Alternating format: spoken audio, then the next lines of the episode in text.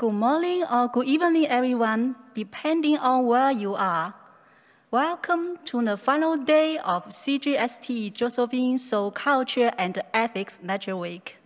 I am Esther Xue, Assistant Professor of Biblical Studies. We are so honored to have our keynote speaker, Dr. Labberton, with us at the start of 20, 2021 via this virtual platform. Besides, he's known as president of Fuller Theological Seminary. Dr. Labberton also serves in several significant world ministry institutions. Particularly, he's known as leadership with Scholar Leaders International and John Stott Ministry, is Langham Partners. Actually, I, I can survive through my PhD partly because I've been supported spiritually and financially by these two institutions. Thanks, Dr. Labberton. I believe we were so inspired by your fruitful lectures in the past three days. You have clearly shown the cultural locations and the key factors of the crisis of American white evangelicalisms and your reflections on them shed light on the situation of Hong Kong or Chinese evangelical churches. Well, after the crisis, finally we move forward to today's topic on hope. Please join with me to welcome Dr. Labberton to, pre to present on evangelicalism, still or not yet, to explore how the crisis of American white evangelicalism requires the restoration its soul by discovering its source and hope. Thank you very much. I appreciate, again, being here. I have been very warmly welcomed by all of you, and I'm grateful for that. I want to say, again, my special thanks to your president, Dr. Stephen Lee, for the invitation to come and be part of these lectures. And I look forward, I hope, to one day being able to visit CGST in person again. It's a community that I have had connection with for over 30 years, and I'm extremely grateful for your ministry and for your life together. I'm aware of the significant challenges that uh, many churches throughout Asia and particularly in Hong Kong are facing these days and therefore my own particular gratitude for your uh, willingness to allow me to be part of your conversation. And I hope and pray, as I have from the beginning, that these days together will be useful to you. So, the title of this final lecture, as we've heard, is Evangelicalism Still or Not Yet. You'll notice in the English spelling of this that there's a hyphenation between evangel and ickalism. And one of the arguments that I want to make is represented by that simple construct. That is, that it's the evangel, Jesus and the kingdom of God, which is central. Ickalism names a movement, a body of people, a set of cultural practices and theological and spiritual uh, and ethical stances that have been taken in light of the gospel. But I want to argue tonight that our hope is found in thinking again about the evangel and letting that be what defines who we are and how we live in the world. So let me begin then by saying this. If there's going to be hope, which I definitely believe there is, our American evangelical is going to find it by claiming that we are, quote, still evangelical, or asking the question, are we yet evangelical. In the first construct, are we still evangelical? The, the claim can often be that it's like a destination at which some have already arrived, or a trajectory, by contrast, a direction, but by no means yet reached. If we're claiming that we're still evangelical, it seems to me that we are in danger of claiming that we have arrived and that we need to hold on to the terrain that was defended and claimed before. But if we ask the question, are we yet evangelical? We're asking, is our life and our ministry, individually, personally, and institutionally, is it a reflection of the evangel itself? That puts us on a very, very different trajectory. In other words, is evangelical an identity that we claim like a badge that we could put on our chest? Or is evangelicalism an invitation? Is evangelical mission an exercise in dominion with territory claimed and a flag firmly planted? Or is evangelical mission a witness to the invitation to find life in the kingdom of God and to become part of a new community that seeks to be an embodied reflection of Jesus Christ. To pose these binary alternatives reflects the ways that I find aspects of American evangelicalism to be tragic and offensive to the gospel itself. Encroaching on the unique supremacy and authority of Jesus is sadly a deceptive duplicity that subverts the primary and the primacy and character of Jesus and supplants it with American culture dressed in gospel garb, gospel clothing. It can make the sounds of the gospel while it lives a different and divergent story. Of course, it must be said that no expression of the gospel is free from compromise and human distortion. And in Romans, or rather in, in Matthew 28, it is an astonishing thing that Jesus gives the Great Commission that we call the, uh, the, the mission that defines the mission of God's people in the world to 11 disciples, the text points out, not the perfect number 12, but just to 11. And the text says that some believed and some doubted. And in Greek, it's that some believed and doubted. It's that the same people both believed and doubted. The church is always fewer numbers than we would hope. And it's always far from being the true and doubtless people that we might imagine.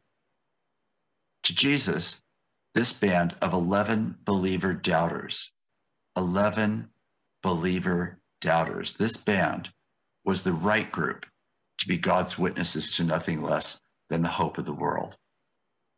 This is all part of the shocking evangel. That God's redeeming love and justice in Jesus Christ should ground and define a new communion or community of disciples on a journey of transformation. If the question is not still evangelical, but rather yet evangelical, then American white evangelicalism could begin the kind of reset that only the evangel itself offers some of the primary elements of Bebbington's quadrilateral depiction of evangelicalism, which we discussed earlier, could contribute to the reclamation and recreation of American white evangelicalism. So let me begin by making several points.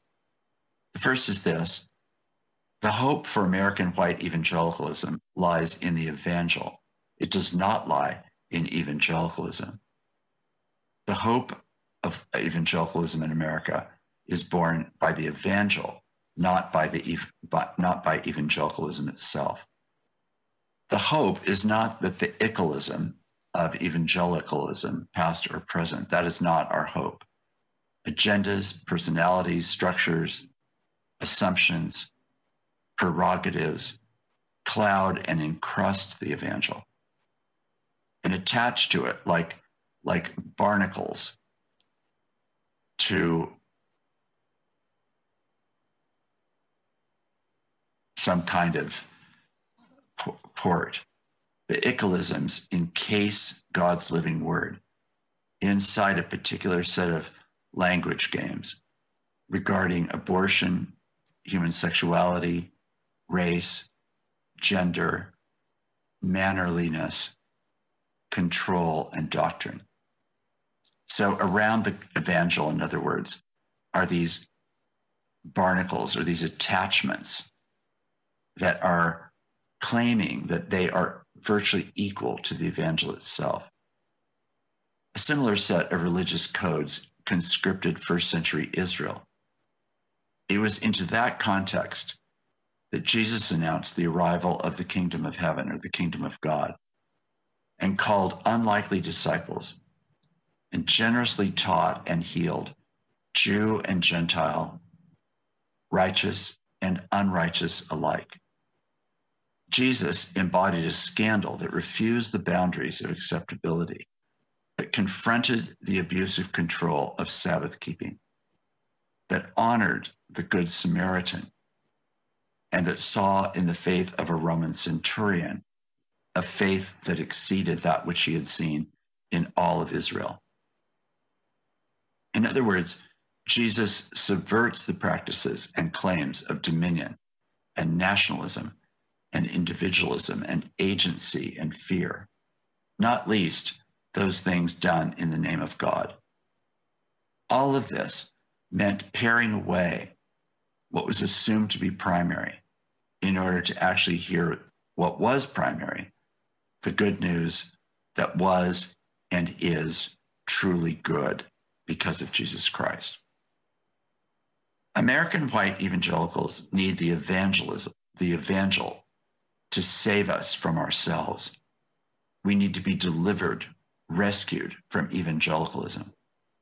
Upsetting the money changers in the temple seems like the right picture. We stand inside the faith, but we, in one sense or another, need the faith that has been practiced to be overthrown, procuring and providing implements of worship, but distorting and distracting people from true worship was the problem in the temple.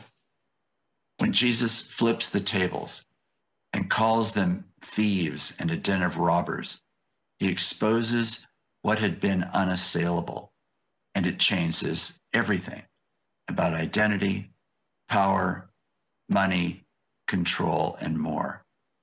It was a religious, social, and economic system that was being dismantled at that moment, as well as confronted. Is it too much to believe that American white evangelicalism is in need of the same confrontation? The purpose is not deserved judgment, but instead the discovery of the good news again, and as it were, for the first time. The evangelicals need to be converted back to the evangel the presumptions of evangelicals undermines the ability to allow the good news to do its fundamental confrontation, conviction, repentance, lament, and reconstruction. Zacchaeus got this to the core, and it changed his inner life and his public life. It meant tangible actions of reparation in place of acts that up to that point had been all about self preservation. He got the word Jesus was making, that Jesus was making all things new. And that meant all of him for the sake of all who were around him. As evangelicals, we are known for talking conversion, but we do not necessarily practice it ourselves the ongoing work of letting the actual evangel be our life is not the same as living inside evangelical culture. Allowing Jesus Christ to confront and to break American evangelicalism of its distractions and its idols would be essential for its revival. Do we need a road to Damascus confrontation? Saul was, after all, so assured that his spiritual, theological, and political pedigree were in place. Dominion, nationalism, identity, agency, and fear were in full flight. And then, on the road to Damascus, the risen Christ confronts him when he is right in the middle of his own self righteous crusade with a life redefining question Saul, Saul, why do you persecute me? Cast down and blinded for three days, but also fed and kept by God's provision. And then he was unexpectedly welcomed by the touch of Ananias's words. Brother Saul, the Lord Jesus, who appeared to you on the road by which you came, has sent me so that you may regain your sight and be filled with the Holy Spirit. What confronts and redeems Saul is the evangel. It's not evangelicalism. Through his blindness, through later 13 years of study and reflection, Paul lives as a mature, imperfect reflection of an unexpected evangel that was still in the process of making him, Paul, new. American white evangelicalism needs to hear and receive Jesus' confronting question Why do you make my good news look and sound so bad? We need the evangel to rescue us. The next point is this that American white evangelical needs the evangel to help evangelicalism die. The apostle's birthright, his personal pride, his persecuting dominion over Jesus' followers, his religious stature as a Pharisee of Pharisees, his political identity as a Roman citizen, had to become, as he says in Philippians, dumb. It was this dismantling of Saul that allowed him to become Paul. The mark of his conversion was not in holding on to the prerogatives and privileges of which he had so understandably been proud while learning to profess Jesus. Rather, his proud religious life his public life had to die so the new life in Christ could be born. Laying down his trophies to identify, as he says, with the fellowship of Christ's sufferings, led Paul to speak and embody an entirely different like, life, completely unlike the life that he had led before his conversion on the Damascus Road and the events that followed. The success of American white evangelicalism has exposed, ironically, its failure.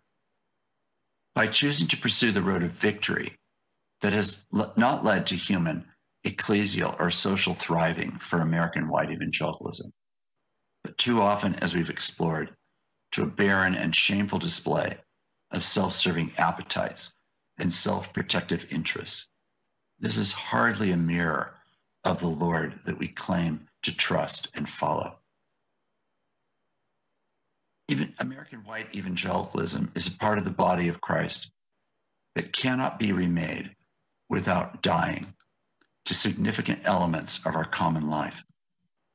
The death that is needed must confront its idolatrous assumptions as we've thought about commun- about dominion, nationalism, and, and individualism, about whiteness and agency and fear. These are the primary posts that define the broken and scandalous architecture within which American white evangelicalism has been built.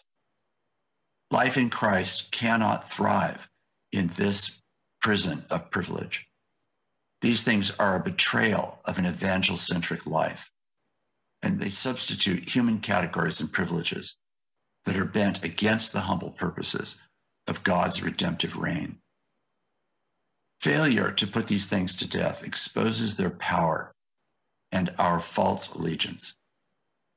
No wonder American churches are being vacated by young adults and teenagers who fail to see a basic integrity of life that matches faith.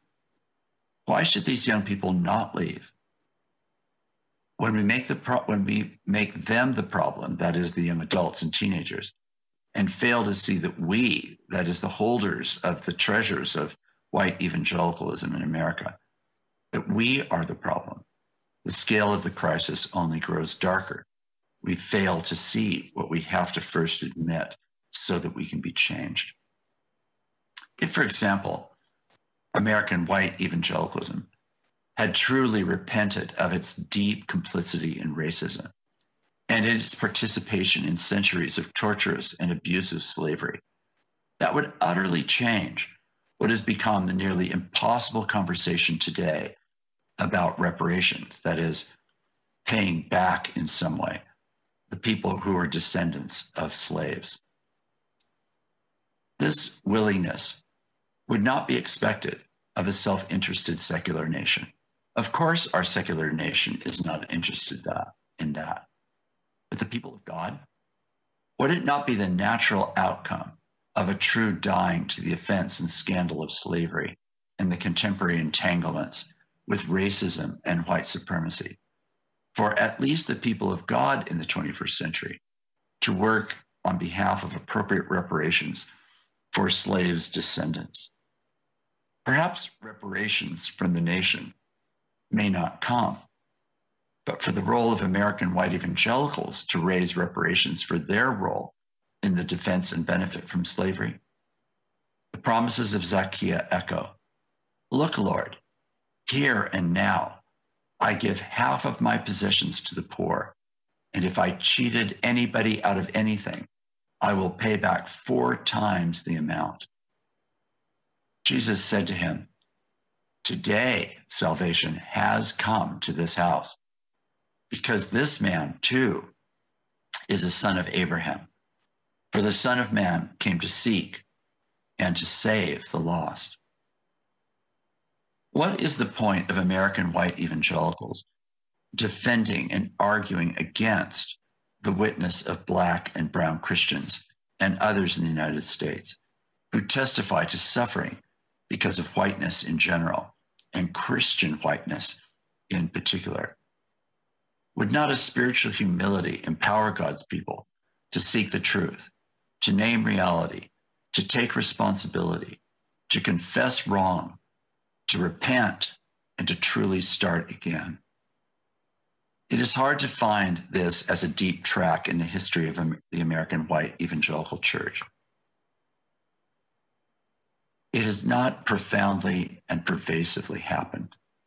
And the proof lies in the ongoing legitimacy of the Christian movement that can so appropriately be labeled American white evangelicalism.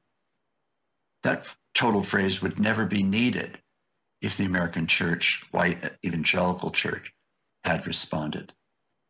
The unnamed but ever present reality of whiteness shows the willingness of millions of Christian people to die to their cultural and racial privilege. White evangelicals profess that dying leads to living, but that is true only if we live our dying. The next point is this that the death of American white evangelicalism could actually be its birth. Revivals are typically defined by church historians as a combination of two simultaneous factors evidence both of personal transformation and of social transformation. The need for each contributes to the necessity of the other. The admission that personal change is required in order to produce social change. And social change without personal change may be too superficial to make enduring change last. Let's hypothetically imagine that the portrait of American white evangelicalism that I've given you is sufficiently ang- uh, accurate to bring many to their knees, and by God's grace, to usher in a revival of a deep and transformative kind.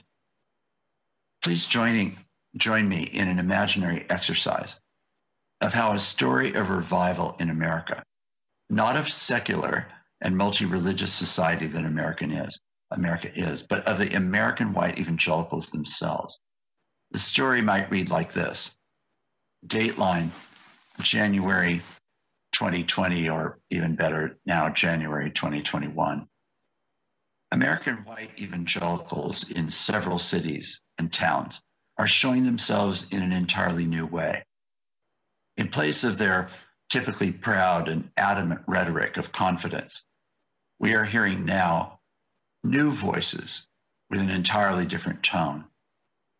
Rather than them pointing blame at others, these evangelicals are realizing the responsibilities that they have failed to practice. Quietly at first, but now building in congregations and other gatherings, this community that we have heard from with such stridency is now making confession. People who described themselves previously as unwilling to hear and accept the experience of others, especially others who do not share their racial social background, are not only listening to their brothers and sisters of color, it's like they are actually hearing these stories for the first time. The report could go on perhaps like this Immigrants seeking justice, having had their child taken from them and caged before, are telling their stories and in place of defending borders and denying compassion and care for vulnerable people, American white evangelicals are at the borders weeping and acknowledging the fears that have kept them so angry and defensive that they would want to keep other people out.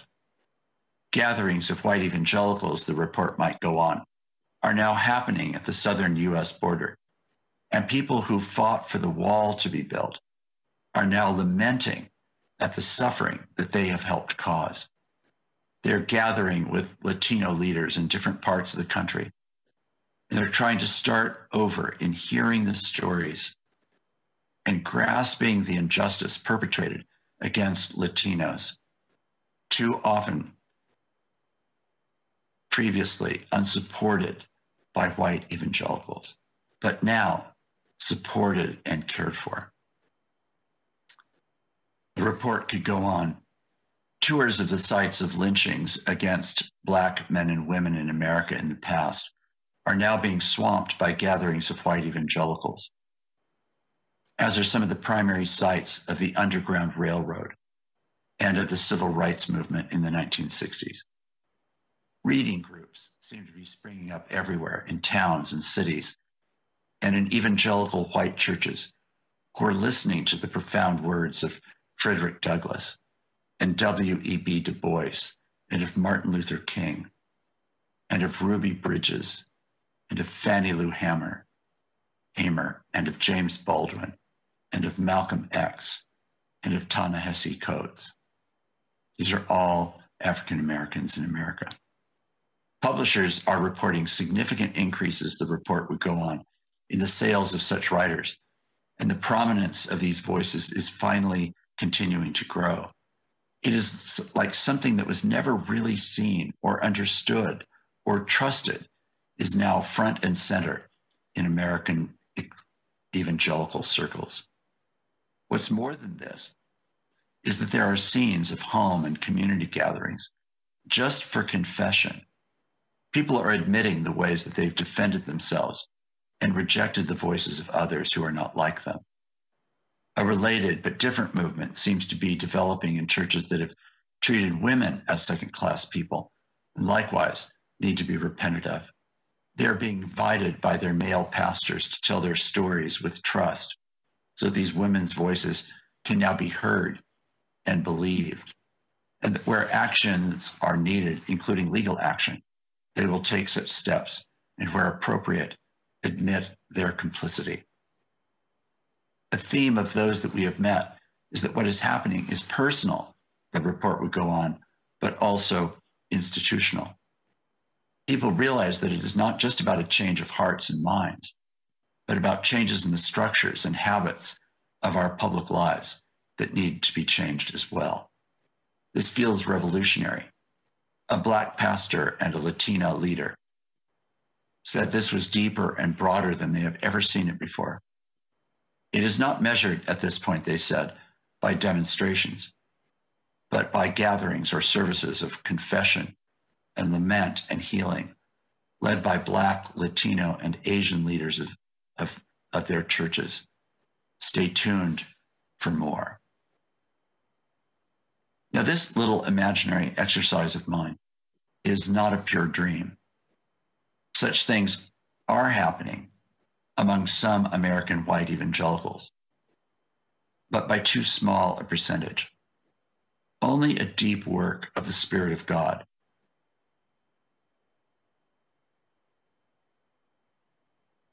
would make it possible for such events to develop as an organic reset of American white evangelicalism.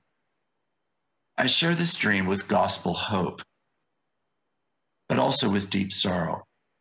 I think Jesus is the one who weeps over Washington, D.C. in recent weeks, or New York, or Boston, Chicago, or Los Angeles, and wants to see revival.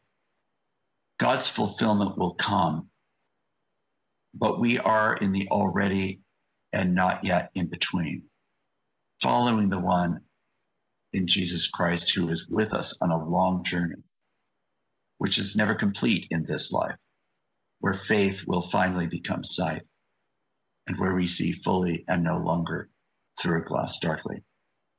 We are given confidence, but not certainty. We are straining on at this point, but not yet arrived. We live in trust for what we have not yet fully seen. Let's do something more modest, if nonetheless profound. After more than two decades of ministry surrounded by the University of California, Berkeley, I can say that it is an icon of secularism in America. I was there serving as a pastor in Berkeley, surrounded by the campus. And I very seldom found people unwilling to engage with issues and debates of religious meaning, as long as there was room for mystery and humility, for an an acknowledgement of unfinishedness and uncertainty. Christian faculty at the University of California, Berkeley there may not, they may not have had an easy time communicating with colleagues and students about how to understand the world through the lens of the Bible. But even so, it was imaginable if two things were present. If the professor gave true evidence of genuine humility. And second, if they gave an evidence of an honest life consistent with a complicated world in the midst of their profession of faith. If either humility or action, true action of honesty and candor were absent, the result from students would be derision. In the, app, in the presence of both of these things, there could be debate, but there could also be respectful silence. I remember one time when there were huge campus demonstrations on the campus of the, of the University of California, Berkeley, that were largely led by Jewish students against what they saw as Islamic fascism. And on the central plaza of the campus, there had been daily gatherings during this one week of thousands of students from Monday to Friday. On the Friday of that week, during the last day of demonstrations, a remarkable undergraduate who was a white evangelical woman that I know, a student, who had been present to support and encourage the dialogue between Jews and Muslims, took the microphone in the closing moments as the sun was beginning to go down over the plaza. She was known by people there, and she was known as a Christian, but she had credibility to be able to say to the audience of Jews how grateful, and Muslims, how grateful she had been for the week of dialogue, as passionate as it had been. And then she surprised everyone by unexpectedly asking a group of Jews and Muslims a very straightforward question. She simply said, Please raise your hand if you believe that Jesus was the Son of God. Not one person in this crowd of thousands did so. She would have known that. And in the stillness of this moment, and with a very humble and earnest heart, she slowly said to them all, I love you. The typically cynical editor of the student newspaper later mused something like this I saw the, I saved the last word of this editorial to honor Tinley Ireland, the young woman who had spoken, and for what she did on that final afternoon. I don't know or believe in her God, but whatever that is, and whatever love that is, I need. This is an authentic witness, a credible evidence of the presence, love, justice, and respect that the gospel, the evangel itself, is meant to produce. If American white evangelicals could begin a process of rebirth, then American white evangelicals must recover a genuinely Christian identity. The crisis of American white evangelicalism can be summed up in the inadequacy, if not the absence, of these two qualities.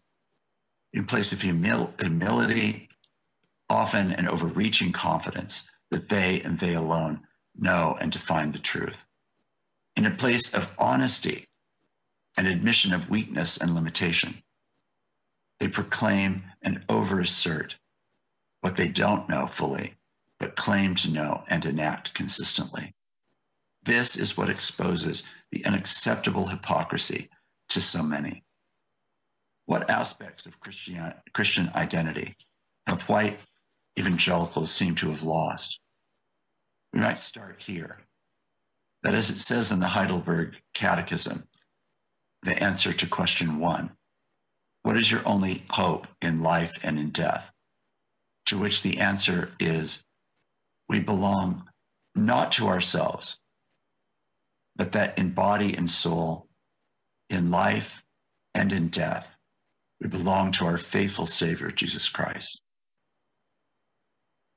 If we read this in light of the gospel narratives, we do not then embrace a mere theological frame, but a new way of being in the world that challenges and reprioritizes all other assumptions of our social, economic, racial, ethnic, and educational identity. Our life is a life now, quote, hidden in Christ, and in relationship to which we come by the power of the Spirit to live into this new reality that God says is new. Christ died to make this, which is necessary, namely our redemption and recreation, possible since we cannot redeem ourselves. This is the identity into which we are meant to grow as mature and mature, as maturing disciples. When we are baptized and we acknowledge entering into Christ's death and resurrection and our own dying and rising, it is not a mere religious ceremony, but a sacred and public sign of the beginning of a new life. This is a communal reality, not just an individual one. And it happens before the church and, in some sense, before the world. It is our identity, not my identity alone. And it is with and for God's glory, including but not defined by my desires. And it's for the building up of the body of Christ, including but not defined by my gifts, and the evidence of God's life transforming reign in whatever context we consider, including but not bound by my own social location. As Paul says, for to me to live is Christ and to die is gain. If American white evangelicals were to live this identity and find new life, find hope, it means letting some things die letting die our sense of self definition, our sense of individualism, our sense that we hold primary agency, our sense that our Christian identity is primarily private and inward. Our sense that we are followers of Jesus, marked with his death and resurrection, and filled with his spirit and joined to others who share that new life and that look like us. Our sense, in other words, that we are first white or American or male, rather than realizing we are first Christ's people. American white evangelicals would also not only need to recover a Christian identity, but recover a Christian sense of location. According to the Apostle Paul, our first and foremost location as Christian disciples is that we live, quote, in Christ. This picture of our lives is both mystical and theological, but it is also more incarnational than those categories alone might suggest. To be in Christ is to grow up in the capacity to see and think and feel and engage in communion with others to re socialize one another in Christ. To be in Christ is to dwell in our divine communion of Father, Son, and Spirit. And this is deeply inward, but not private and not only personal. The need to realize our Christian social location. If American white evangelicals were to live in Christ, it means letting some things die, that this place is ours, that our social location is first and foremost where we choose to live, that we, that is, white evangelicals, are in the top location, that our social location is neutral when it's clearly not, that we know the truth and the wisdom and the decisions to make, and that our only life in Christ knows how to learn to read our home, our town, and our nation. American white evangelicals, in addition to identity and location, need to recover Christian communion. God's people, we together here, right at this moment, in Hong Kong, around the Chinese world, wherever that you might be listening, and around the United States and throughout the whole globe, we are to be the living evidence that Christ died and rose According to Philippians 2, we do so by showing that we have died and risen to be part of a new humanity, a new communion of unlike people. This is how and why the church is to be. If American white evangelicals were to live out this, what would need to die? We would need to crucify the pride and presumption of our social location we would need to repent and lament and reconcile and restore our past and be willing to understand what we need to release about the expectation of finding a church that is basically finding comfort instead of finding transformation.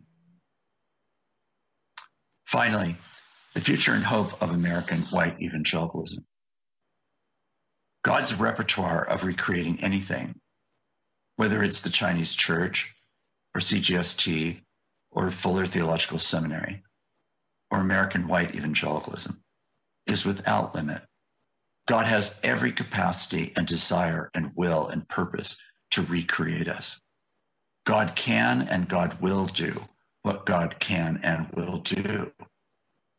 Depending on the theological tradition that we are in, we have presuppositions about what God might do.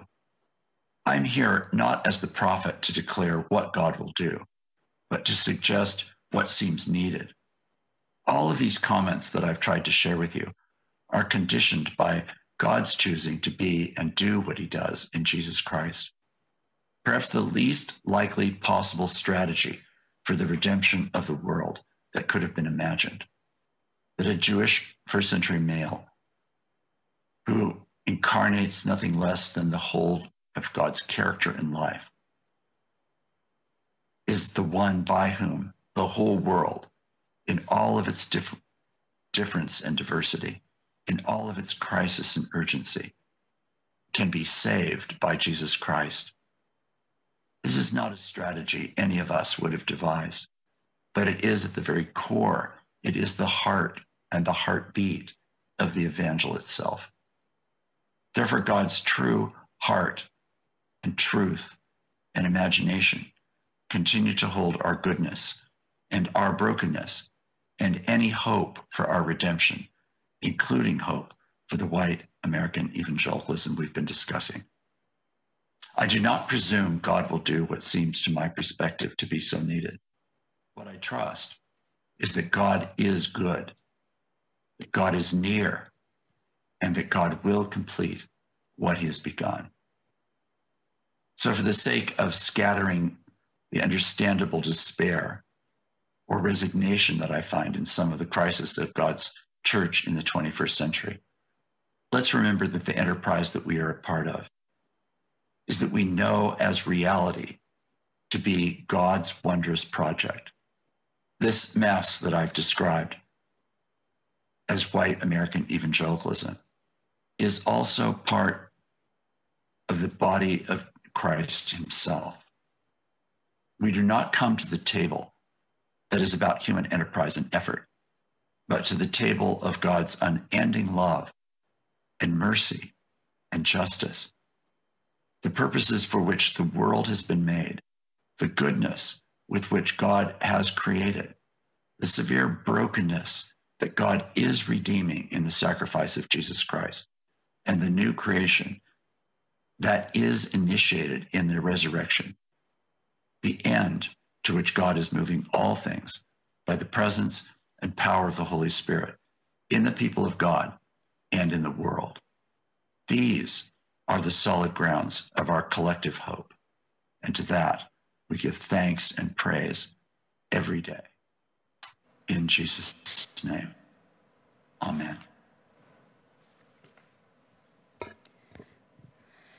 Thanks, Dr. Labberton, for this insightful lecture. I align with you that our hope is evangel, the true gospel, not in the egoisms of evangelicalisms past or present. The future and the hope is in God's wondrous project. Thanks, Dr. Labberton. Um, for, uh, for all the audience, uh, if you have questions, you can post on our website in the live streaming page. Please scroll down the web, uh, web page after the live streaming in Putonghua. There is a Q&A section where you can input your questions after you put in your name. Now, let's welcome our two respondents. Wance Kwan our associate professors in practical studies will respond first. And then Dr. Hong Liang, our assistant professors in theological studies will respond next in Mandarin, or you prefer in German, but not sure whether our translator can do their jobs. I'm kidding. Uh, Mandarin, please. yeah, uh.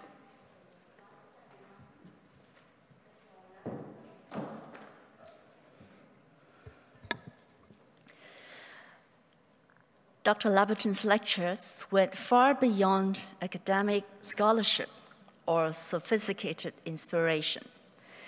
We have been trusted with deep sharing that reflects an honest soul searching that is brave enough to deconstruct what defines one's own identity. This week has been a call to repentance for all of us. Now, after four sessions of problem identification, confession, and forward-looking vision, I wonder how each of us has decided to respond.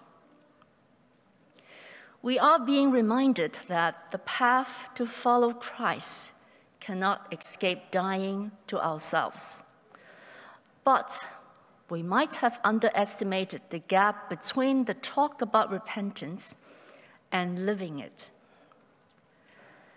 Actually, the deploring condition of the evangelical witness had been laid out in the Cape Town Commitment during the Third Lausanne Conference in the year 2010. And that was 10 years ago. The self critique about complicity in corruption, racism, slavery, and violence had been laid out clearly a decade ago. The call to repentance for the Christian church had been sounded loud and clear. But look at where we are still standing today. True repentance is not something we can usher in at our own will. Before we ask whether we are truly evangelicals, perhaps we might need to step back and revisit whether we are truly repentant sinners. The gateway to life is small and the road is narrow, and only a few ever find it. Not many can enter, not because we cannot afford to pay the price required, but quite the opposite. It's because we refuse to enter freely, letting go of our own judgment of what is good and acceptable to God. We refuse to enter with nothing of our own, letting go of what we perceive as effective, authentic witnesses, or the right way to advance God's kingdom. This is definitely not a problem unique to white evangelicals, but anyone who is still embodied in flesh and functions in a cultural setting. White or non white, male or female, Republicans or Democrats, blue camp or yellow camp, poor or rich, global south or global north, evangelicals or whatnot. How does true repentance really look like? I'm often drawn to learning from people with disabilities. In the healing narratives of the gospel, we see a rather extraordinary pattern of Jesus declaring forgiveness to those who came to ask for physical healing. The interesting thing is that he did not ask them to repent before he forgave them that happened to the paralyzed person in the Gospel of Mark, chapter 2, and to the man who was lying next to the pool of Bethesda in John chapter 5. No, our evangelical conversion formula did not show up in the Bible narratives. They were declared forgiven and healed. It seems that coming to Jesus for help is all that is required. The blind beggar on the road to Jericho just shouted, Jesus, son of David, have mercy on me. He did not spend his time visioning how his journey of repentance would look like. He surely did not prescribe whether he should then follow Jesus on the road or whether he should then go back to his family and hometown to witness Christ. The penance and the way to witness is not prescribed by the one asking for forgiveness. We cannot copy or prescribe the repentant actions of Zacchaeus as a formula to demonstrate repentance. That will just turn into another form of legalism. What we should do in response to saving grace will become clear to us after encountering the one who heals and forgives. Repentance is about encountering, not about doing. Jesus had repeatedly praised the faith of those who came to him asking for help with full acknowledgement of their own disabilities. On the contrary, he reprimanded the Pharisees for not seeing their own blindness those of us who consider ourselves as being on the right side of history and religious tradition often walk around lame, naked, and blind without realizing it. And the moment we sense that something is not correct, we try to fix it ourselves. Perhaps like a child who sees dirty paint on her face in the mirror we try too hard to get rid of the dirt ourselves with our own dirty hands. I'm afraid that the evangelical way of repentance is far too passive for us evangelicals. Just sit and wait for help? Seriously. How can we just sit there and do nothing? We are evangelicals after all. We actually we feel that we are responsible to act, to decide on what is right.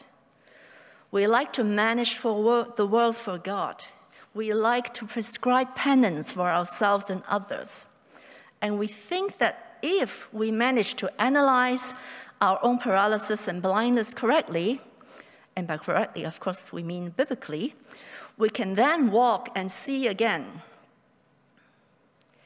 The absurdity of our condition is beyond our comprehension, just because of who we are, evangelicals. From a management perspective, I must say that God has chosen a group of very inefficient, vulnerable, and corruptible people to express the beauty and the power of the evangel. From a social scientific perspective, his strategy is totally out of touch with the reality of the human condition. But who are we to judge whether God could or could not use certain people? Who are we to decide that his kingdom could only be advanced by those who, are, according to our own assessments, are truly evangelical Christians? Sad to say that much of human suffering comes from deeply religious people feeling responsible for making the world a more godly place we want to make an impact towards advancing the kingdom of God, which includes getting rid of the bad guys, the defiled, the hypocritical, the unjust and the scandalous, and the not so evangelicals. We often do not realize that the more we act as judges and managers, the messier the world becomes. Alas, how should we then live? We are now living in the middle of a pandemic. Our lives are more connected to each other than we've ever realized. There is no more room to draw boundaries between the guilty and the not so guilty. We have heard his servant speaking to us these few days. Let's remember how the Lord instructed Moses to put the bronze snake on a pole and offer salvation to those who look at it. The only way of salvation for us is to drop our own agenda for saving the day and to look upon the one crucified for us. Our only hope lies in the compassionate love of Christ, crying on our behalf to the Father to forgive us because we don't even know what we have done wrong. Jesus, Son of God, have mercy on us.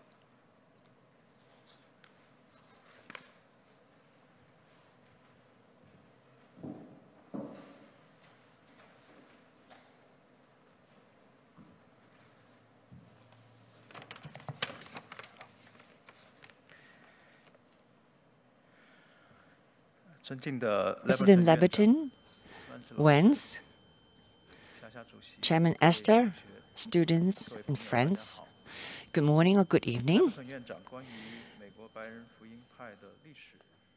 We have uh,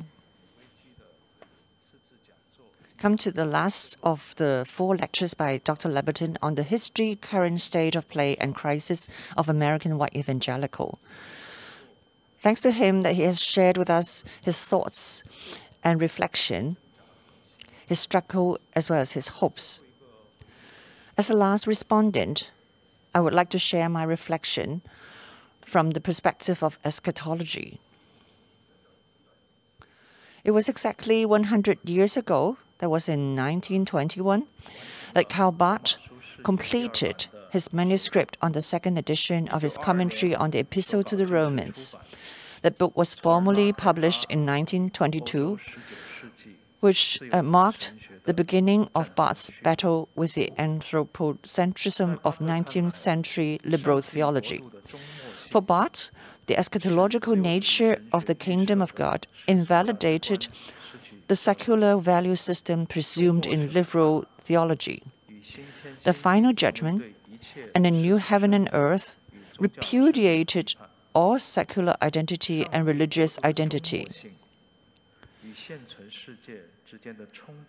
The conflict between eschatological nature of the kingdom of God and the existing world became a major threat of 20th century Protestant theology. Dr. Labberton's theological critique of American white evangelicalism reminds us of this 100 years of history of theology. His critique also illustrates that this threat is still valid in the 20th century as of today.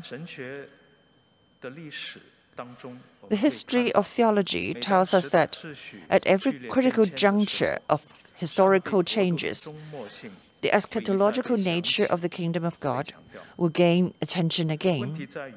The question is what kind of eschatolo- eschatology do we need today? I think this is a, a, generic question involved in the specific question of the crisis of American white evangelicalism. I'd like to share with you my three points of reflection. First, the history of 20th century theology reveals that any eschatology that does not bear fruit in ethics is barren. And any eschatolo- eschatology which is completely reduced to secular ethics is distorted. The identity crisis of Christianity stems from the secularization, earthliness, and total contextualization of eschatology. An eschatology that has been corrupted by contextualization, as illustrated by Dr. Labberton. He has critically analyzed this for us. Second, so does it mean that we should then fall onto an eschatology which totally negates the world? After the publication of the second edition of the commentary on the Epistle to Romans, Barth endeavored to overcome the negation of the world from an eschatological viewpoint. God is a God for God, despite the infinite distance between God and the world. We look at religions in the world. ISIS totally distorted the Islamic faith, which is essentially merciful in nature, into a terrorism that fights against the whole world and its civilization in front of the whole world. The core of eschatology of this terrorism is only a reflection of hatred and revenge. For Christianity, this is a painful lesson with deep theological meaning. As Paul emphasized in Romans 4:17, the God in whom Abraham believed is the one who gives us life to the de- gives life to the dead and calls things that are not as though they were. Eschatology is inseparable from creation. Hatred for the world will only push Christianity into the dangers of losing its very innate quality. Third, Dr. Labberton has portrayed an egalitarian vision for the American white evangelical community, which emphasizes humility and a faith congruent life. He also pointed to the hope of self renewal for the American white evangelicals in the current crisis. From a theological point of view, neither of the point, two types of eschatology in my aforementioned points could form the basis of this kind of transformation. Now, listening to the lecture, I gather that this lecture implicitly assumes another eschatology, one that emphasizes the faint arrival of the kingdom of God in this world. It has neither become assimilated with the world, as in my first point, nor in negation of the world, as in my second. As an American uh, philosopher, A.N. Whitehead mentioned in his book Process and Theology, this coming is like someone slowly and in quietness operate by love. It is vulnerable, surrounded by risk of this world on all fronts. The crux of the issue is a new creation in the world. Its concern is neither to bid farewell to the globe or to make dramatic prophecies about catastrophic ending of this world, but rather the faint arrival of the kingdom of God in this lacerated world, a faint new creation which is present amidst the lacerations of the world, being torn by it and also going through its cruelty and pains. Just as we are listening to Dr. Labberton's four lectures, the world is still in the middle of the systemic crisis brought by the year-long pandemic. The crisis of American white evangelicalism is but a small part of it. It would be theologically wrong to read this systemic crisis as an end times catastrophe, because that would put humans' existential fear for death caused by an illness on par with the coming of the kingdom of God.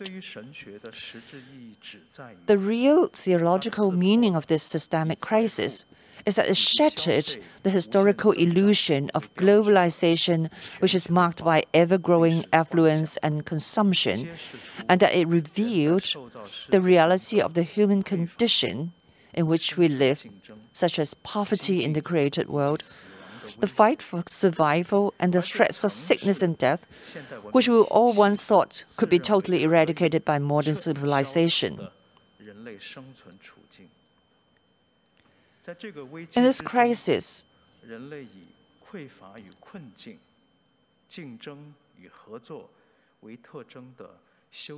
a new solidarity characterized by poverty and distress, competition and collaboration re-emerges. In the post-COVID-19 era, eschatological thinking should definitely be developed in the direction of understanding the faint arrival of God's kingdom in this solidarity, which is both real and cruel. Dr. Labberton's lectures on American white evangelicalism has certainly showed us that this is a possible approach. So thank you, Dr. Leviton. Thank you, everyone.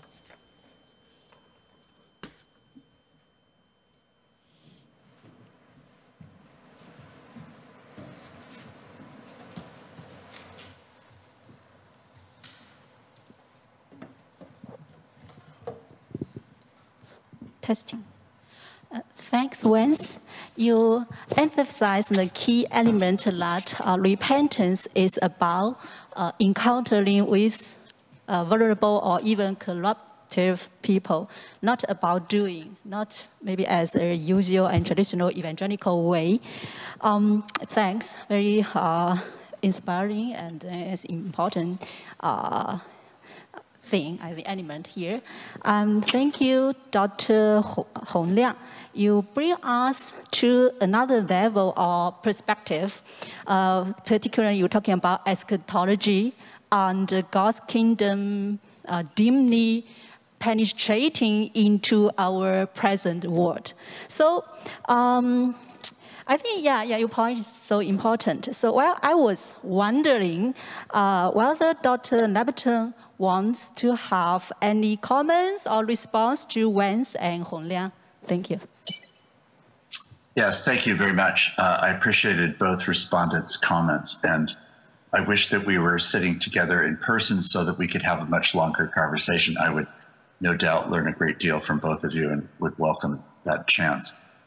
I think that uh, the, the, words that were shared were provocative, and I think that in many ways, uh, both of them felt to me like they were putting their finger on eschatological dimensions, though that was clearly uh, the, the, primary theme of the second presenter. It, it was true in many ways in both cases because the final end game that the telos to which all of this is directed is deeply embedded in what I've been trying to share and in the distance between where we are and whatever that telos uh, is. So I appreciated that. And I do think that it puts its finger on another aspect of uh, American um, agency this sense that we can push history in our own direction, that we can make it happen. That's that's one side. But the other side is that I think I, I live I live in a context that is uh, full of the tension between a belief that Christians are given principal responsibility for receiving uh, rather than initiating, and another element of Christian tradition that would say that Christian initiative is really quite significant, and Christian responsibility is greater than some would want to make it in an argument that can sometimes sound too passive. So, evangelicalism tends to straddle both of those worlds. And you have some people uh, on one side and some people on another. I think that partly creates why it's unclear not only what the eschaton is about, but how you get from wherever we are to there and whose agency it is will bring that about. It's my conviction that in the end, it is about God's initiative and agency. Uh, it's not something that can be produced by our own human efforts. The failure to call people to repentance, bringing about repentance, is just further evidence that this is a, a mystery that is clearly in God's hands. I think what we're all trying to name is the reality of God's good and perfect intentions which I trust will one day come to pass. Um, though for now we live astride these two things. And I am trying to figure out how it's possible to neither be passive in the sense that I don't want to be, or active in the sense that I think I'm not called to be, but actively passive, passively active uh, in a way that is, um, I think, the tension that both of our presenters have, have pointed to. Thank you, Mark. Um, do you two have any follow-up? Okay. Okay, thanks. Uh, as a chairperson, may I take this privilege to ask you a first question, Dr. Labberton? Yes.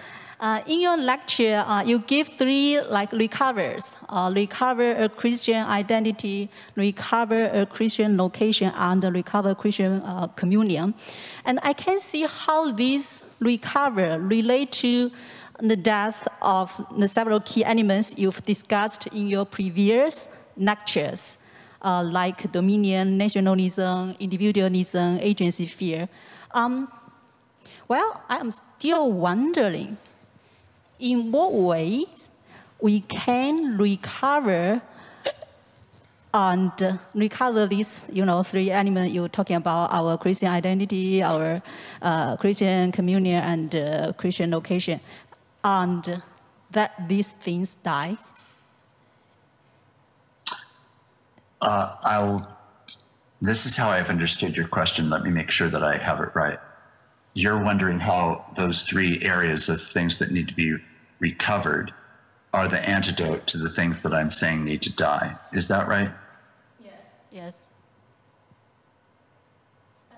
I, am wondering in what ways, you know, we're talking about uh, uh, we, recover, uh, we recover these three areas and then you say, okay, in this area we soon let uh, those things die. But in what yes. ways, in what ways we can arrive at that point to let yeah. these things die? So, yeah. Well, let me, let me try and then I want you to respond back. So uh, for example, if you were talking about a recovery of Christian identity, the things that I've mentioned that need to die are among the things that I think confuse and and subvert a Christian identity. So therefore, what I'm proposing about what needs to be recovered has to do with clarifying who we really are and building it on rock and not on sand. The things that I'm naming need to die are the things that need to uh, that are like sand, which are the false uh, foundations for our lives. Now, how do you do that? Well, that's that's a, a particular thing that involves any given community, a, a, kind of location, a starting point.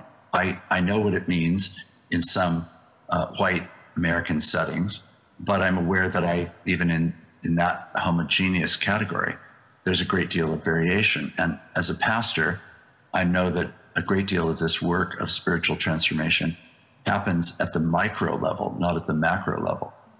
Uh, but there are other things that happen collectively uh, as well as personally. So I would want to work with the congregation, for example, on and have on issues of Christian identity. How do we really understand who we are? What from what does that identity arise? Is it innate or is it a gift? If it's a gift, from whom and for what is the gift given to us, etc. Just the, the working out of some of those um, very uh, important questions and issues. But I think paired with that is then the, the death of acknowledging that, that, for example, to say in a community like Berkeley, uh, the words of of the Heidelberg Catechism, that I belong not to myself, but to my faithful Savior, Jesus Christ.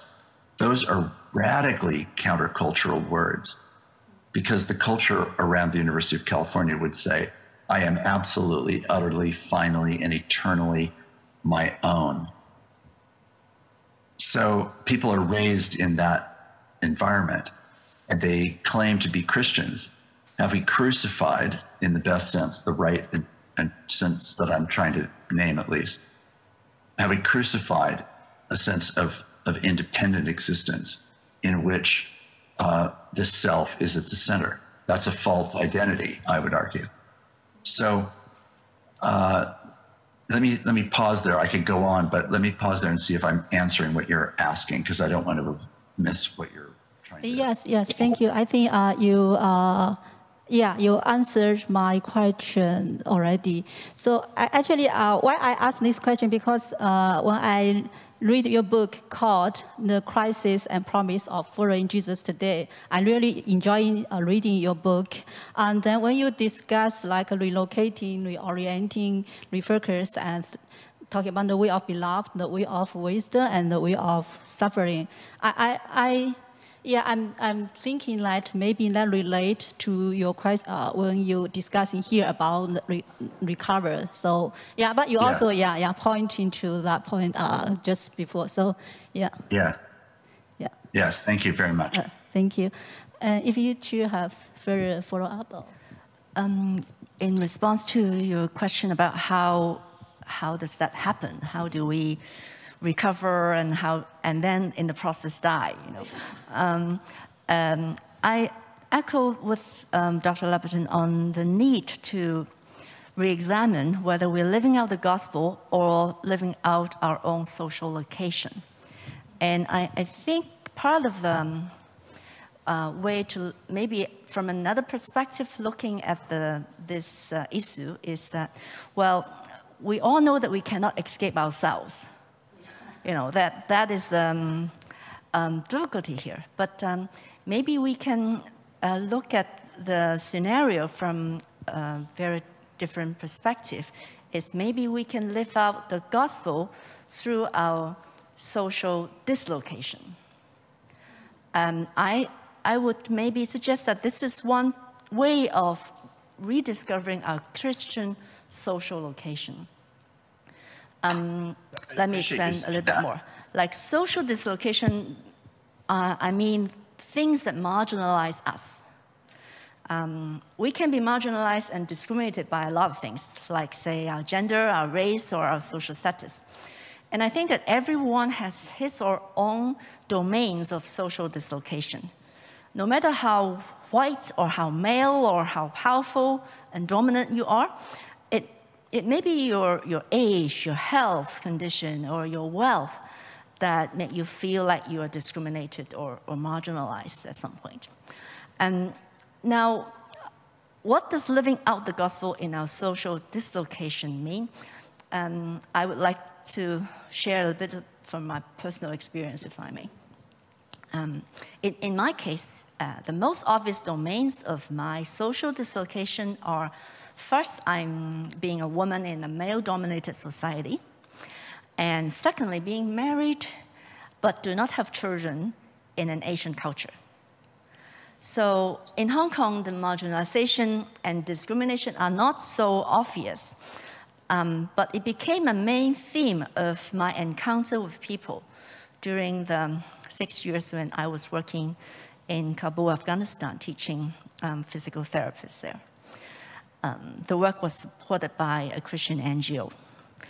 I often thought my social dislocation, that is my femaleness, my barrenness, is an obstacle to my ministry. I mean, how do people look at you and think that God is someone who blesses, you know, his followers? But quite the opposite. It has become the broken vessel that carries the treasure that shines through. In my case, that did not work out because there were people who advocated for my okayness. Not that. But it began with my own conversion first. It became um, clear that from encountering God who confirms my blessedness, even though I'm seen as um, less a human being because I'm a woman, or a lesser than whole woman because I do not have children. So the conversion starts from myself, you know, the conversion to be able to stand as the blessed and redeemed person in the confrontation and hostility of my culture.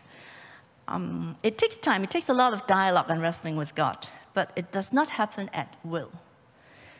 Um, the assurance and blessedness for me is the, is the evangel in my social dislocation. And to my surprise, people around me are attracted by how my faith affirms my personhood and empowers me to be at peace with my social dislocation. And mind you, people and environment did not suddenly become very warm and you know um, very uh, embracing. It's still very violent and discriminating. And, and yet, living out this peace and blessedness among such um, a culture has connected me to people in their own fear and hurt. And this has opened a lot of open doors of connection in our dislocations in various senses. And to journey along this dislocation in uh, opening to the gospel that reassures us. Uh, so this is something that we, we might want to look at, you know, re-examine our ways of mission. Um, because a lot of times the, the way you know, the, the people who needs love and healing does not get, get it when people coming as Christians are imposing things like wars and sanctions on their own motherland. So this is something I'd like to share. May I respond to that? Sure, sure, please. I, I just want to say uh, first, just a, a very uh, personal expression of gratitude and thank you uh, for sharing what you've just done um, for a couple of reasons. First, that my wife and I also have been unable to uh, biologically have children. Uh, we have, in years past, adopted two children who are have been our sons since they were born. But the journey of uh, of not having children physically and the way that that affected us together as well as individually, and then the way that it affected us in relationship to others, was a very, very important part of our own marital formation. And um, I so respect and um, treasure what you've just said about understanding how to um, how to live out our dislocation as an act of of discipleship uh, and and a learning of how to understand ourselves and see our social location and dislocation as, in some sense, uh, a mercy, or at least that it holds an avenue of being a mercy to us and perhaps to other people. It certainly has been the case, uh, likewise for us, that, uh, that that period, which went on for 10 years, and really for us has gone on always, even though we were fortunate in our case to be able to adopt two newborn children uh, over time. Um, the, the, the sense that we were still a family that had been unable to, to conceive a child biologically was a very significant thing that I think has been uh, a wound that God has used profoundly in our own lives, and I think uh, used very significantly in the lives of others. So that particular story um, means a great deal to me, and I think your way of handling it is is such a marvelous and encouraging inspiration to me because it's really in a way what I've been trying to argue for. I think that is what I mean by the by the faint coming of the kingdom, right? It's in that in that funny intersection of both hope and and lack of resolution that um, that we live our lives. I think it's part of what exilic life is meant to be, and I think in a country like the United States that has tended to see itself as a promised land, falsely, that's another story but to see itself in that way. Well, it, what it's really needed and what it certainly needs now is for the church to see itself as, an, as a church in exile. And to embrace that social dislocation is actually very hopeful to me. Um, but if we are actually exiles, but we want to keep demanding a return to the promised land, which is a false hope, then we're really in a difficult place. And I think it's unclear which direction the white evangelical church will go. Thank, Thank you again. For- yeah. Thank you for your feedback. And I think a lot of times um, it, we can blame it on prosperity gospel or, or, anything, but I think in especially in Asian culture, honor and shame culture, it's very hard for even like Christians to take pride in whatever situation that God has put them in. For example, yes. if, if you are a church leader in Hong Kong, and if you experience or a family member experience mental illness, or if, yes. if there is something going wrong with, with your kids or if, uh, in your marriage, I think there it is very, it's very hard to talk about it or even um, be transparent about how you go through such thick situations in life uh, with, the, with the gospel with right. um, um, the, the, grace of God. I, I think that's something we need to not to take away our social location, but to really look at it all sides, including yes. our dislocation yes. in, in, it. Yes. Thank you so much. Yeah, same thanks uh, for all of you. I think uh, this question related to what we just talking about, uh, like the location is uh, in the question of the location, the nationality, the culture, are we decontextualizing the gospel in culture, or we rather to seek a transformation of culture and redemption of our practice? I think the answer is yes. uh, I, I, think it has to be all of that, right? I mean, part of it is about us being transformed, but part of it is about uh, the agency, which is, I think, the only way of understanding why Jesus would use words like, You are the, the light of the world, you are the salt of the earth. Clearly, we are meant to be affective agents in the world in some sort of way. And, um, and, and, and to bring to the world, in the case of light, uh, a, a, world of darkness, to bring to a world of decay, salt that, uh, that, re- that restrains that decay. So I think it's I think it's both things. I think there has to be a personal work of transformation in our social location, uh, and not denying our social location, but uh, but allowing ourselves to bring our whole social location to the God who sees us and has created us um, and wants to redeem us. But also a God who then simultaneously always wants to use us. This is why it's always a mystery to me that in the sorry, I'm talking too fast. That that in the economy of God, we are both the focus of God's work, even while we are also the workers. We're both things, always. We are the work and we are the workers.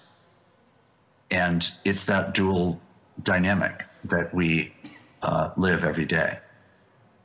I hope that addresses the question.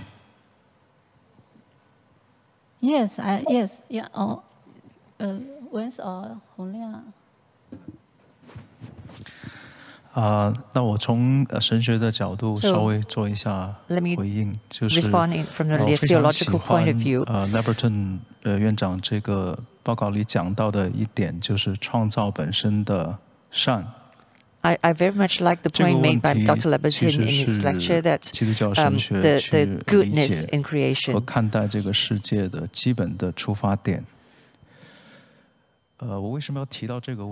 Why do I raise this point？如果我们谈一个历史现象的危机，talk about a historical crisis, but there are many many reasons behind it.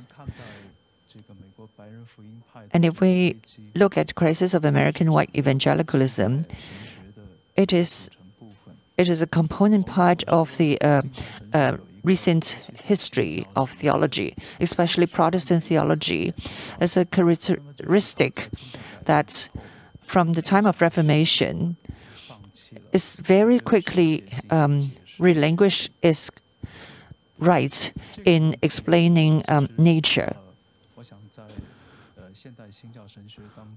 In modern um, Protestant theolo theology, uh, uh, representative uh, icon uh, Bonhoeffer, in his um, anthropology um, manuscript in 1940s, he pointedly um, talked about how the whole um, Protestant theology has since Reformation very quickly relinquished the Catholic tradition of um, distinguishing between um, grace and nature. We don't have the power to talk about um, nature from the Protestant theology, especially since the fallen world the created, um, the values of the created are not talked about.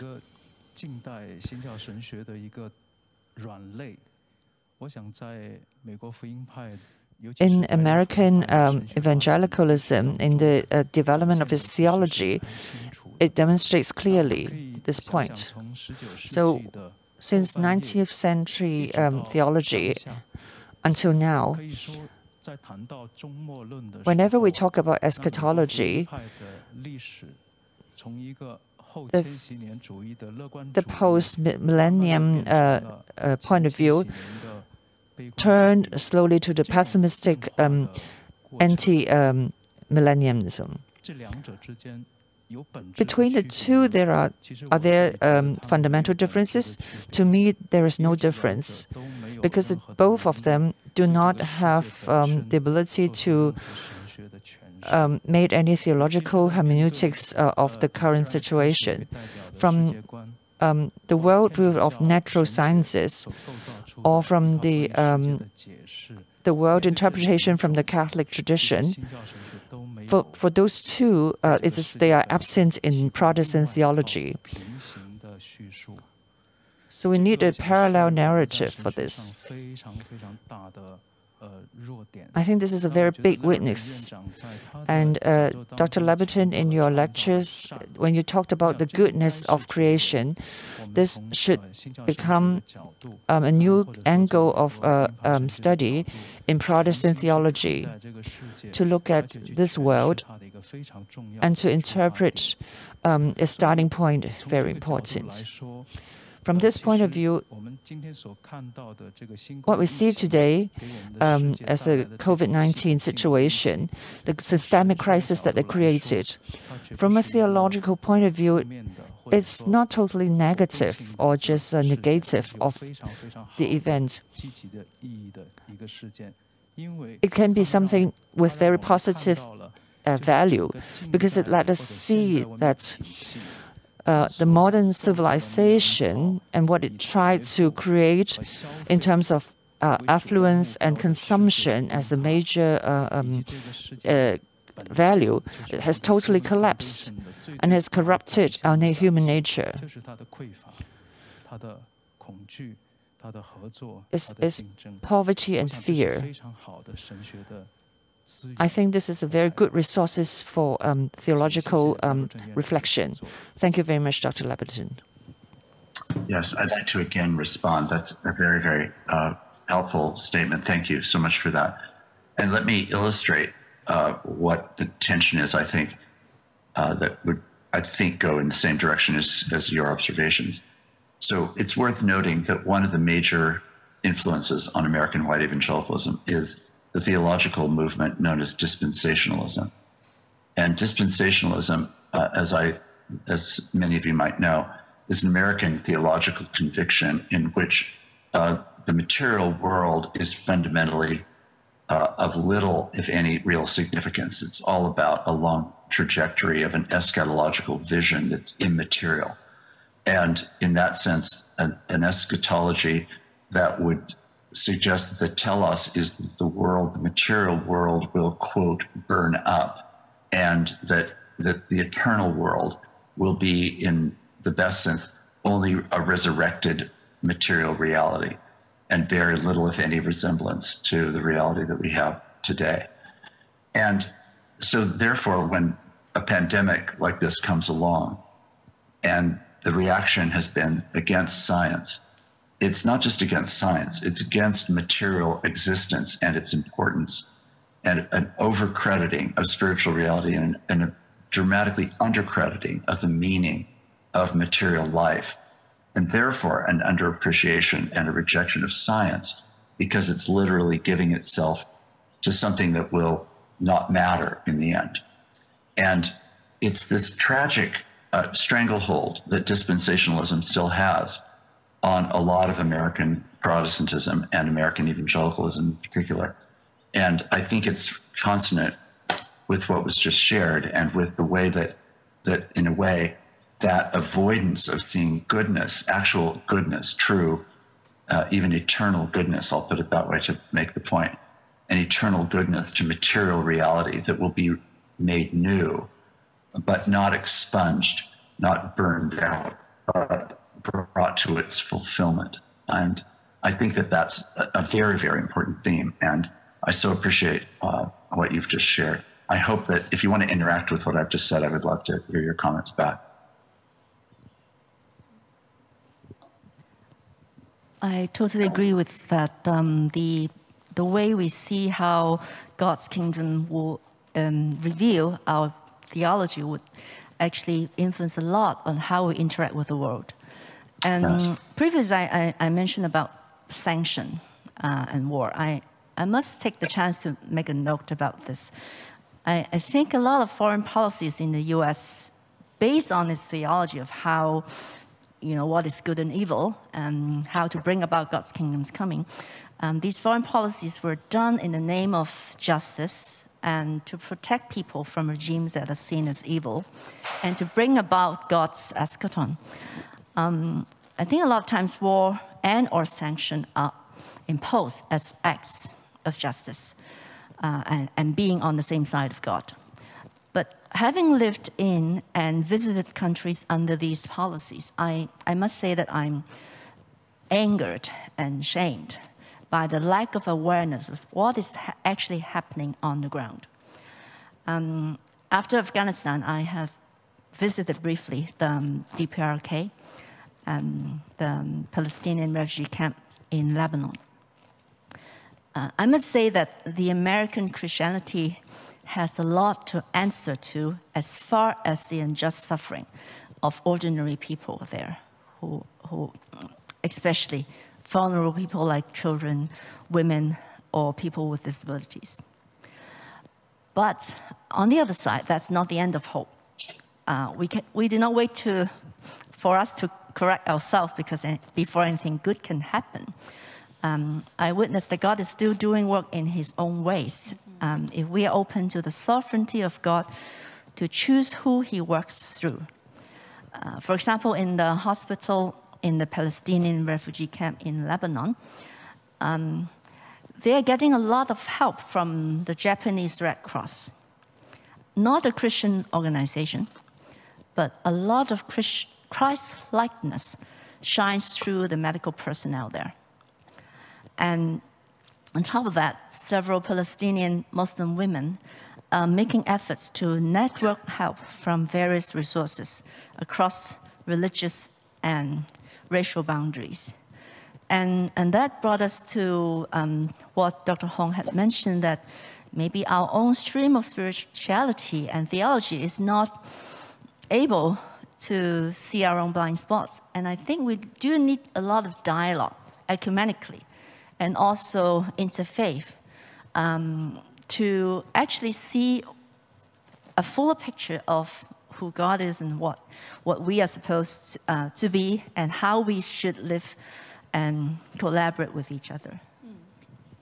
I agree with that very, very much. Thank you so much for telling that, uh, using those examples. And I would say the same thing is true uh, on in so many different directions. And on a more localized level, it was what I was meaning yesterday about the examples of the of the global church conference and of the small groups that I was describing that are trying to bring unlike people together so that we share quote we what we call in our own lo- location wisdom but maybe folly if we if we bring it into conversation with others whose perspective and experience is really so different from ourselves so i i applaud the examples and i i share with you uh, from another part of the world horror at much of what uh, the american government as well as the american church does um, even while i also say i'm grateful for various things that happen sometimes because of and often despite what we are. Thank you for all the discussions that is quite fruitful. So from Hong Liang's uh, big picture of eschatology and then Wen's yeah, reflection on her personal experience. And now I, I want to back to this uh, question, I think relates some, some, uh, somehow to what we discussed. Uh, here's the question like, uh, could it be that the whole paradigm of Christianity needs to be exam examined? Or else we would just be abandoning evangelicalism only to pick up another ecolism. How do you see the issue of evangelicalism has to do with the general perception of the Church of God as the powerful and move mover, Christ is the victor, and the Spirit as a power for us to use? Can you have any comment on? Yeah, that is an enormous question. Um, well, let me let me just say briefly a few things without in any way suggesting I'm giving an adequate answer to that question.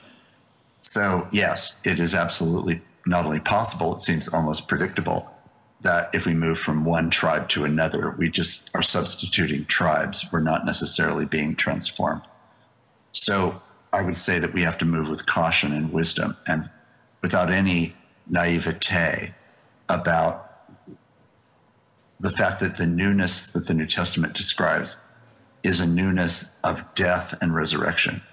So, what we're talking about is death and resurrection. We're not talking about finding a better brand.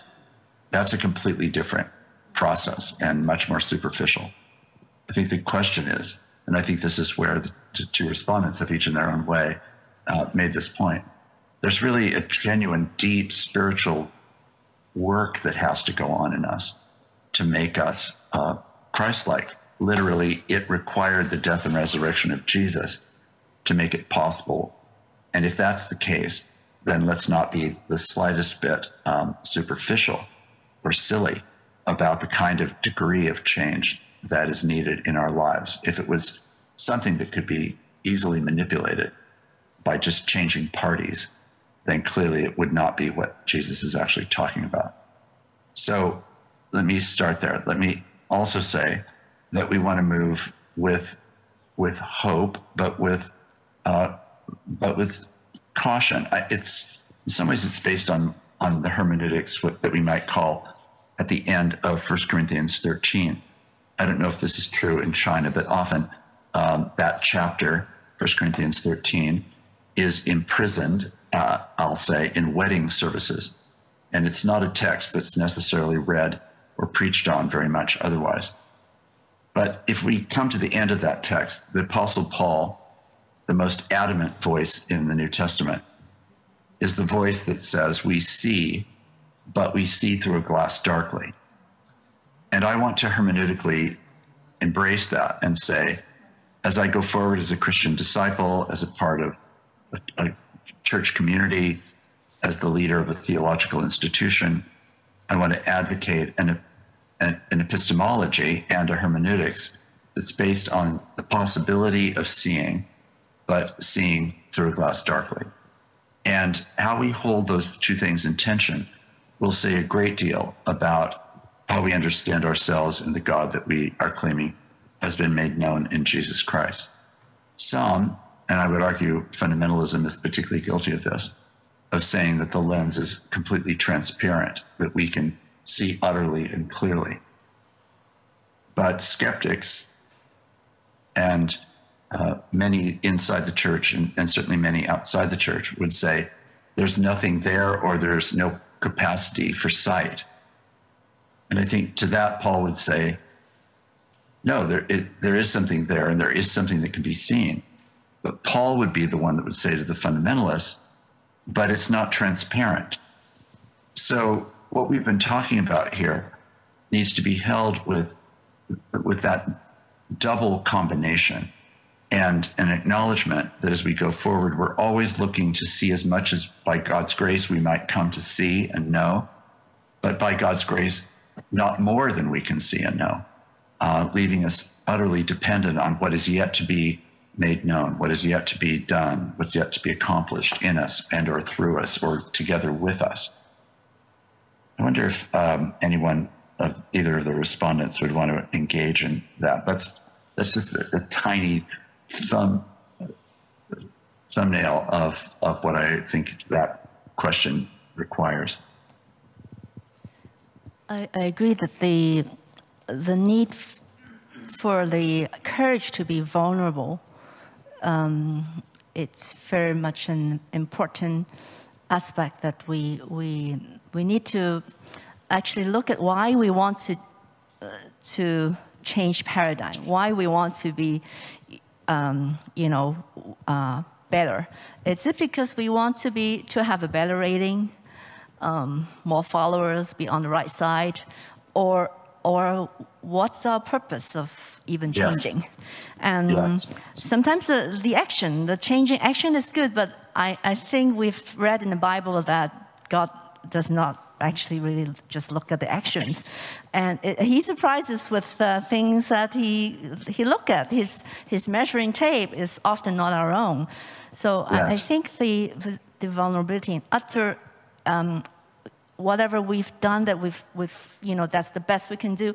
And then to come to Christ with, you know, a, a confession that we are useless and, and sinful servants.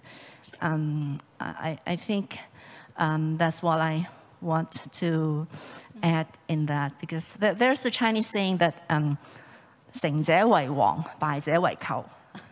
Um, the winner is king, the loser is outlaw.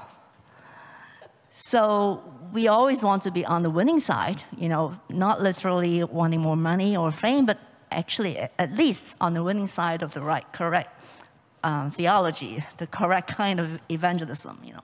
So is it because we want to rule and we, we, we want more followers, or, or is it really because we um, want to be vulnerable in, in front of the gospel of Christ?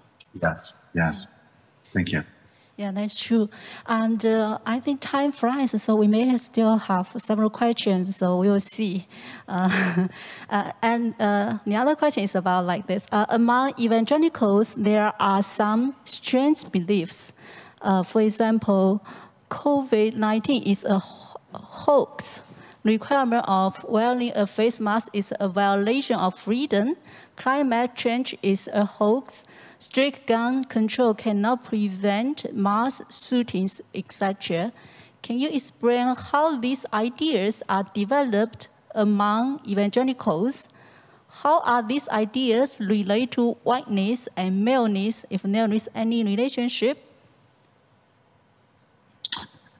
Well, the way that they relate to white evangelicalism is that, uh, that as I mentioned a, a few moments ago, that there is this pervasive anti materialist thread that is a very important part of white evangelicalism. And it has to do with a rejection then of science, of facts, of so called material truth. So this is a long history. Um, you could trace it at the very least from the time of the Enlightenment, but you could also, uh, in an American context, you could also trace it back to the scope, what's called the Scopes trial of the 1920s and that was between fundamentalists and modernists.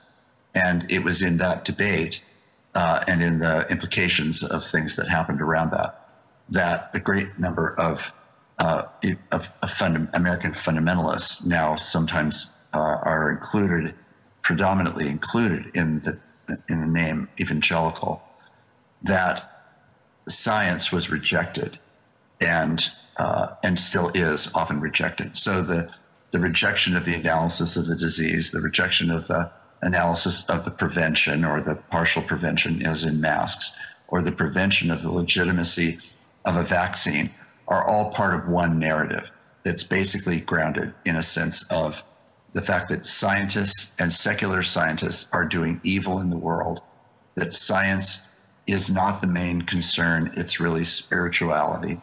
It's what the Spirit of God is going to do. And that by letting yourself be invaded by an external force, as in overreaching government or overreaching medicine, is itself to give way to the falsehood of of things that are destructive and subversive to an, Amer- an American and, in particular, a Christian identity. So the fact that this is so pervasive in the United States, uh, that 70 million people, more than 70 million people, still voted for Donald Trump, the, the chief propagator of such lies and distortions, is an enormous tragedy.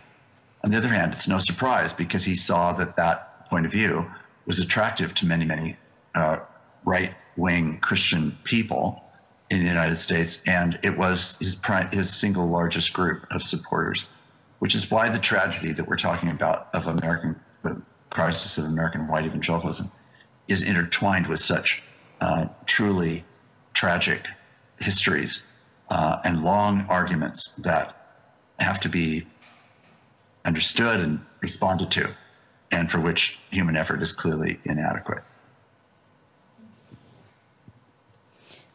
Thank you for your res response. Um, yeah, the the other question uh, is like about the repentance. Maybe uh, the repentance that uh, Mark advocates to begin at the local congregations. However, most change uh, most church leaders are more interested in growing the congregations than repenting social sin, sins. How do we start changing in our congregations? Well, if we go back to the example of Jesus, I do think it's quite profound that, of course, it was right at the moment that Peter confessed Jesus to be the Christ that he also said that he was facing, uh, turning his face toward Jerusalem. Peter intervenes and says, no, that's not, not at all what you should do. And Jesus uses the, long, the strongest and most critical words that I think he uses almost anywhere, except toward the Pharisees, perhaps, when he says, uh, Get behind me, Satan, to Peter. An amazing um, declaration. And then he goes on to say, If you follow me, you must take up your cross and do so. Now, this has never been popular teaching throughout the whole of Christian history there have been renewal movements upon renewal movements that have gone back to these seminal elements of the gospel to say, are we trying to live a Christian faith without dying? And a lot of the popularity of megachurch growth and church growth as a goal itself is really built on the assumption that we can offer a dying free Christianity as though Jesus dies, but we don't ever die my reading of the New Testament, not least the Gospels, but also of Paul, is that Jesus died decisively for us, but that we enter into that death by our willingness uh, to actually take responsibility for ourselves and to put ourselves in a position of identification with Jesus in such a way that we lay down our prerogatives, that we lay down our power, that we lay down our, our stature, our influence, etc. Now, the crisis, of course, of church growth is nobody grows a church by putting up outside its doors a sign that says "Come and die." That's not uh, that's not the theme. Bonhoeffer, uh, of course, makes this point very, very clearly, and and I think it's a it still is a is a haunting thing that commitment to church growth often hasn't been unwilling to confront. We assume that the goal is just getting more people to come to church. Um, that's not a bad goal if what we're offering them is actually the gospel on the other end. But if what we're really offering them is is a compromised and failed gospel that really doesn't take our circumstances seriously, then I think we've really offered people something other than the gospel itself. And, um, and that's a tragedy. And I think that does explain, in part, American white evangelicalism. You may or may not know this. It may or may not be true in, in your churches, but there are many, many churches in America now that would consider themselves evangelical churches that would never offer a prayer of confession, for example. It just doesn't happen. It's not in the communal worship of the church. It might happen at a moment of conversion when a person perhaps is being invited to come forward or to make a, a confession of faith. But the emphasis is often on the confession of faith, not the call uh, or an act of repentance, as we were hearing about earlier. Um, it's this repentance that the church wants to avoid, and then to build a church that doesn't repent. Well, that's like trying to build America with by a president who never confesses having done wrong. So it's an impossibility. It's just the most ordinary possibility, let alone uh, a theological impossibility.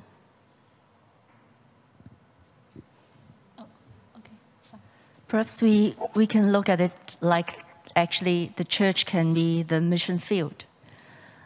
Um, right. And we have overrated the institutional church um, as the only um, venue that God's church exists. Yes. Um, but having said that, I think the way to, to bring repentance, um, it, I, I often say that how do people, how can people admit that they're wrong? And very often it's in in in front of people who really love them, who are yeah. willing to suffer um, their, their, the consequence of, of their own sins and be yeah. able to bear it and forgive them. Um, yes. At least that's my experience. So right. I, I, think that um, we, it's very easy to kind of say that, to look at other people's faults. And I think we need each other to tell us where our blind spots are and to love us enough uh, to embrace us, even though we are so horrific. Amen. Yeah, and that's where the church community can be such a gift, right? If you can create an environment where people are prepared to be honest in that way, it will require that they are also loving in a way that can actually foster that kind of honesty of confession. And many churches are not like that. Um, I was on a on a Zoom call today with several people who were describing having grown up in a very brutal kind of Christianity, which was very measured about um, its demands and uh, very uh, sparse in its expressions of love. And it, it, it, did so in the name of saying it was being a more faithful and righteous church. But for the people that I was talking to, it was a wounding, a, a deeply wounding experience, which for many years left them feeling that they couldn't uh, they, they couldn't know God because they could never be good enough. And this was all inside a church that was claiming that they were proclaiming the gospel of God's love. But the love and the judgment were so skewed that it was impossible. Later, they came to that discovery. But I'm just underscoring, I think, what I understood you to say and believe that the love that has to surround us, that is God's love and is meant also to be our love, can make a, an enormous difference in how the good news is heard. Thanks. But due to our time limitation, I think our Q&A session uh, has to be ended here. Sorry that uh, some good questions we don't have time to, to address. Um, uh, receive my apologies. So yeah, this morning or evening is very fruitful and uh, stimulating for us. Uh, thank you so much, Dr. Labberton, for giving us such a unique lecture week. Uh, I was so enjoy your lectures. Actually, I really like your, your tone, your ways of interactions, very uh, pastoral, caring, and humble, very I'm very impressive. Many thanks, uh, Dr. Labberton. Um, thank you to all our respondents in these four days. Uh, your response and comments help us to gain more from the lectures. Thank you to all the translators' hard work and uh, all our CGST staff who helped to make this event happen and go well. Thank you for your participation wherever in the overseas or in Hong Kong. And thank you for your active involving in asking questions, giving comments. Wish we all to live out in the evangel as what Dr. Labberton has stated in his lectures. Um, at the end of our uh, 2021 Josephine So Culture and Ethics lecture, uh, may I ask our senior pastor Mark to pray to complete our annual lecture week. I would be honored to do so. Let me briefly just say again how grateful I am for the chance to have participated in these lectures. I pray for the church in Hong Kong, and I pray for the church in the world uh, that is the Chinese church throughout the world uh, for its grace and strength and for its uh, influence to be the aroma of this amazing, mysterious, and clear gospel uh, that is in Jesus Christ. Let's pray together.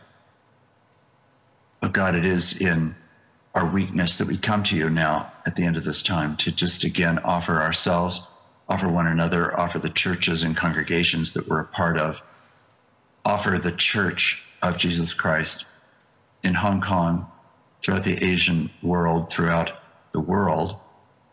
And we offer likewise the white evangelical church in America to you. You are the one who reigns in mercy and justice. You're the God who reigns in love and kindness, the God who understands us thoroughly in our weakness. And yet you are also the one who, by the power of your Spirit, can redeem, can recreate, can literally remake us to be people who reflect more and more of the reality of your life in the world, individually and collectively. So we cry out to you for mercy. We give thanks for your unending faithfulness. For you alone, O God, are our hope. In the name of Jesus Christ, Father, Son, and Spirit. Amen. Amen. Oh, thank you. Uh, thank you, everyone. Um, yeah, it's Nice. Bye bye. Bye bye. Thank you. Thank you.